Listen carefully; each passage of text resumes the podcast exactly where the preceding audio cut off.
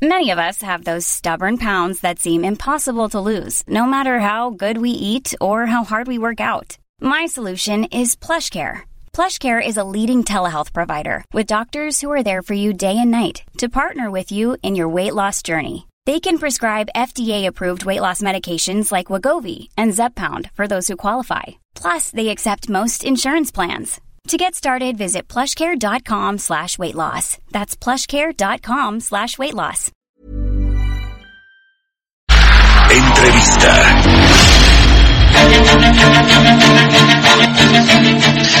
Regresamos a Bitácora de Negocios, son las 6 de la mañana con 34 minutos. Vamos a platicar con Adrián Calcaneo, él es analista del sector energético de la consultora IHS Market, a quien me da mucho gusto saludar en la línea telefónica. ¿Cómo estás, Adrián? Muy buenos días.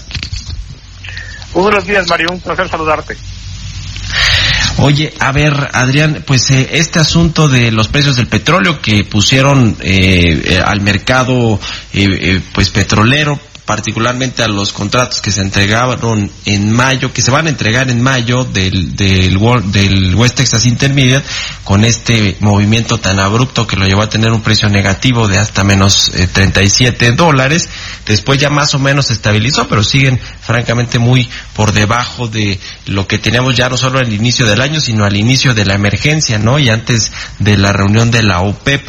A ver, ¿cuál es el panorama que ves tú para los precios del petróleo en el corto y mediano plazo? Y también, eh, ¿cuál es el panorama que ves para la mezcla mexicana que cotiza pues a niveles eh, todavía muy bajos, ¿no? Con respecto a lo que estaba presupuestando el gobierno.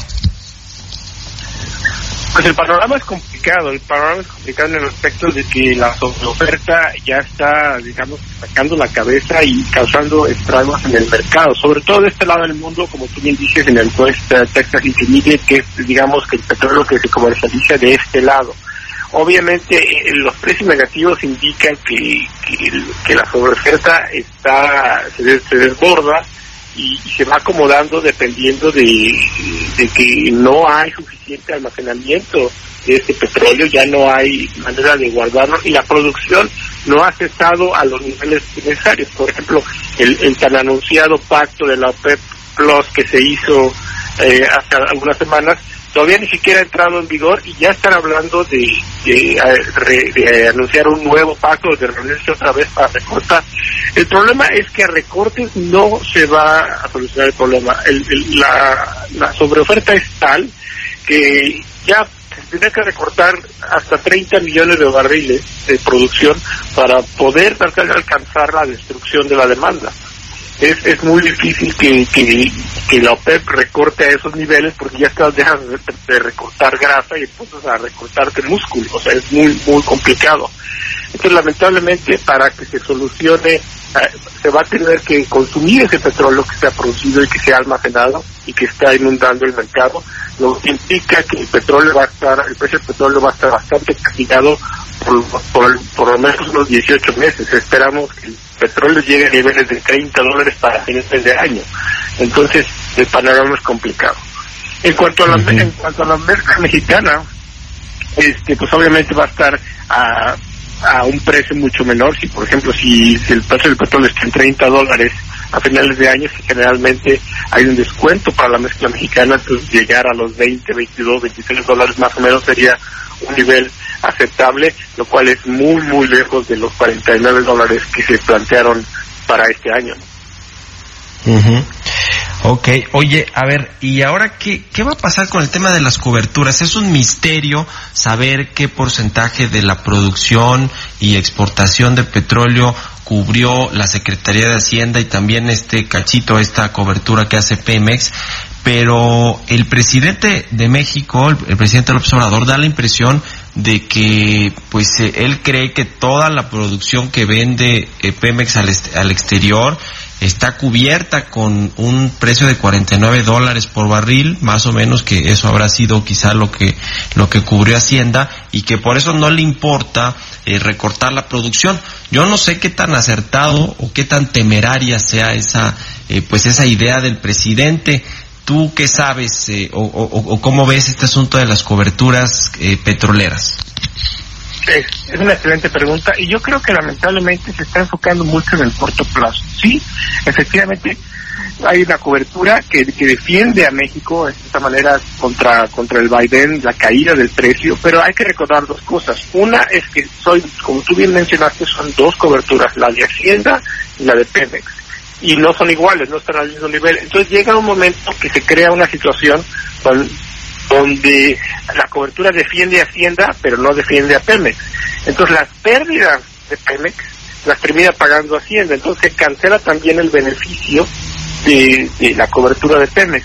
Pero otra cosa muy importante que la gente no está considerando es que la cobertura, al momento de que no se quiere reducir la producción y hubo la negativa tan ya tan mencionada en los FED, se está abusando de la cobertura, se está utilizando, como una protección económica en el cual las mismas personas que, que, que dan las coberturas están viendo como Pemex básicamente no para de producir y está este, exprimiendo al máximo el beneficio.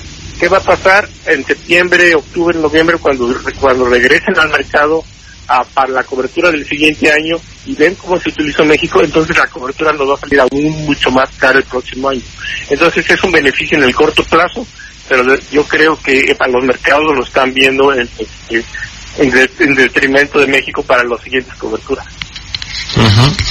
Ahora, eh, petróleos mexicanos, ¿qué va a pasar con Pemex? Porque bueno, pues ya no tiene grado de inversión, le va a salir más caro y más difícil eh, eh, refinanciar su deuda. Tiene vencimientos, decía Moody's, eh, para 2020 y 2021 de un poquito más de 8 mil millones de dólares tiene un flujo negativo justo de esos 8 mil millones de dólares eh, y tiene apenas en caja o en efectivo cerca de 3 mil millones. Es decir, que el gobierno o le, o le da más dinero, le da más transferencias, más beneficios fiscales a Pemex eh, y más transferencias directas para que pueda pagar sus eh, deudas, hacer frente a sus responsabilidades financieras.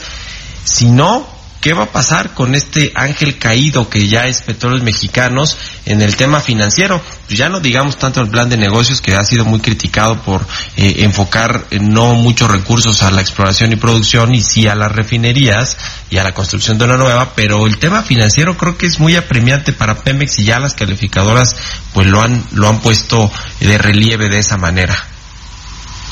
Sí, es bastante preocupante, sobre todo con el flujo de capitales y, el nuevo panorama de, precios del petróleo. Y son, pero lo más importante, yo creo que al parecer es apremiante para todos, para las calificadoras lo han enseñado, para los resultados financieros del año pasado lo demuestran, pero lamentablemente el enfoque al parecer está en, en, refinar más, hacer más gasolina, producir más crudo independientemente del precio. Entonces hay una separación entre las metas que se ha puesto el gobierno a Pemex y la y lo que es la rentabilidad de una empresa. Por ejemplo, no hemos visto un recorte considerable de la producción, aunque hubo un anuncio de los campos nuevos que no es un, gran porcentaje, pero no hay un recorte considerable de la, de la producción uh, o recorte de inversión comparable con la situación actual. Entonces habla que se está haciendo las cosas por hacerse y considerar este, la rentabilidad. Yo creo que el mejor ejemplo de esto es la refinería de Dos Independientemente de que va, perdón, que, que cuando está, que cuando vaya a estar lista, el momento, el, dinero que le está quitando eh, la refinería en este momento tan crucial a Pemex, eh, llamaría, debería estar utilizado de una mejor manera, sobre todo por la situación actual. Entonces, que no se haya pospuesto esta, esta inversión, pues levanta muchas este, incertidumbre y muchas preguntas sobre un plan eh, basado en la rentabilidad y hacer que Pemex sea mucho más independiente del gobierno y al, contrario va a ser mucho más dependiente para poder sanar sus finanzas.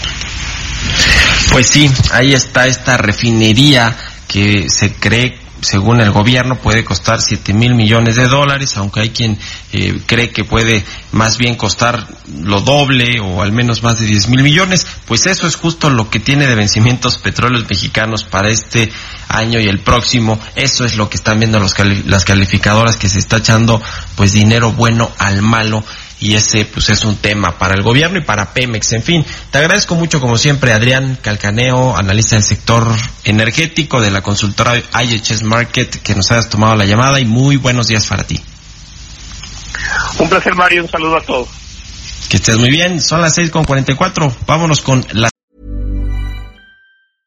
Mom deserves the best, and there's no better place to shop for Mother's Day than Whole Foods Market. They're your destination for unbeatable savings, from premium gifts to show-stopping flowers and irresistible desserts. Start by saving 33% with Prime on all body care and candles. Then get a 15-stem bunch of tulips for just $9.99 each with Prime. Round out Mom's menu with festive rosé, irresistible berry chantilly cake, and more special treats. Come celebrate Mother's Day at Whole Foods Market.